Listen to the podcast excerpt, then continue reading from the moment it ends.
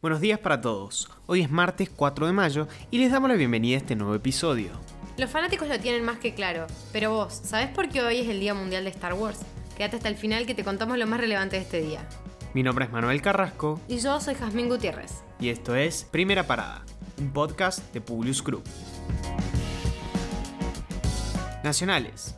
La Corte Suprema de Justicia se pronunciará hoy a favor del gobierno porteño en su decisión de continuar con las clases presenciales a pesar del nuevo DNU firmado por el presidente Alberto Fernández con más restricciones por la pandemia del COVID-19 y avalaría así la autonomía de la Ciudad de Buenos Aires para definir la modalidad de la educación en su territorio. Aunque la resolución de los jueces Carlos Rosenkratz, Ricardo Lorenzetti, Juan Carlos Maqueda, Horacio Rosati y Elena Hayton de Nolasco, será ante la presentación que el jefe de gobierno porteño, Horacio Rodríguez Larreta, realizó cuando el presidente firmó el primer decreto que venció el viernes pasado. Se aguarda el fallo porque fijará criterios a los gobiernos de la nación y de la ciudad sobre sus facultades en una pandemia y la necesidad de acortar las decisiones en momentos de tanta gravedad sin que sean judicializados.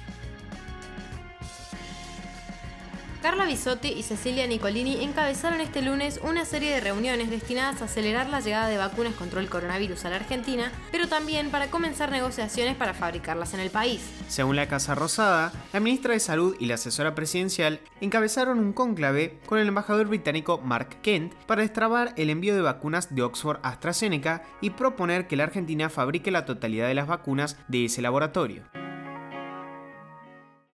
Una vez más, Cristina Kirchner sorprendió con una larga carta en redes sociales. Esta vez, la vicepresidenta elogió un discurso de Joe Biden ante el Congreso de los Estados Unidos y se dedicó a citar textuales del presidente norteamericano con un claro mensaje hacia la política argentina. La titular del Senado hizo una fuerte defensa de la intervención del Estado en las políticas públicas, marcó la importancia del impuesto a la riqueza y criticó a los empresarios y al FMI.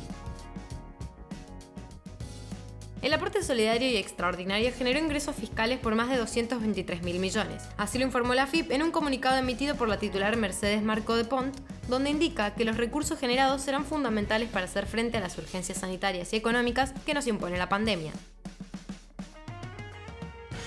Finalmente, hubo acuerdo entre Walmart y camioneros para destrabar un conflicto que ponía en peligro 10.000 puestos de trabajo. Se dejará de lado el reclamo sindical de echar, indemnizar y volver a contratar, una exigencia que se conoce como la ley Moyano, un planteo insostenible desde el punto de vista legal y que es el eje de numerosos reclamos del gremio desde hace más de 20 años. La empresa, que ahora está en manos del grupo de Narváez, pagará por única vez una gratificación extraordinaria no remunerativa, una suma no acumulable ni compensable en hasta 5 cuotas. El pago será de entre 115.000 y 1 millón según la antigüedad y se pagará a 477 trabajadores. En total, la cadena desembolsará 227 millones de pesos aproximados. Internacionales. El gobernador de Florida, Ron DeSantis, puso fin este lunes a todas las medidas y restricciones vinculadas al COVID-19 en el estado del sureste estadounidense, argumentando la eficacia de las vacunas. Esto es lo que hay que hacer en base a la evidencia, dijo el gobernador republicano en una rueda de prensa. Dijo también que a estas alturas quienes aún necesitan vigilar a los residentes están diciendo que no creen en las vacunas, no creen en los datos y no creen en la ciencia.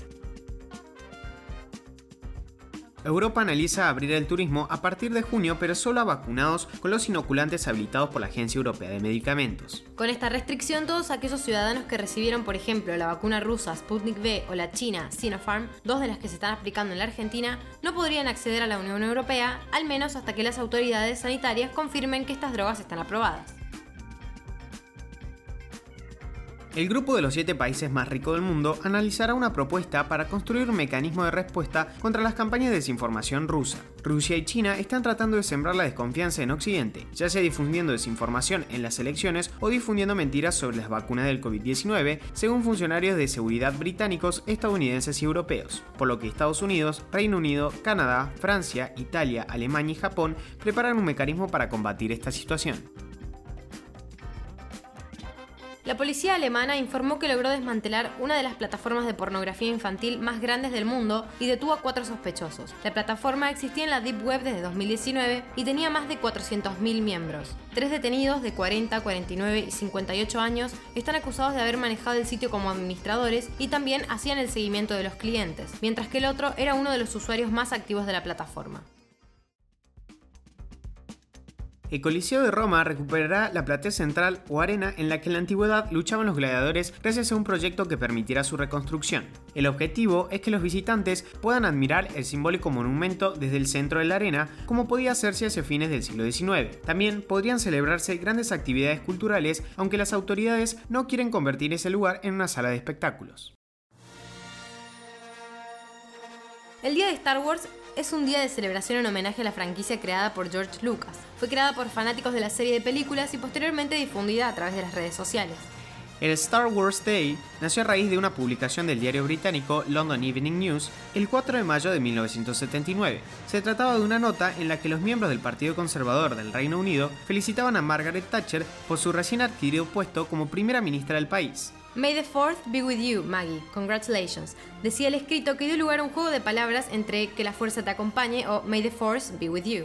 En 2011, el Toronto Underground Cinema organizó un festival de cine este día de fiesta y desde entonces multitud de empresas aprovechan la ocasión para ofrecer ofertas y descuentos especiales en sus productos de Star Wars.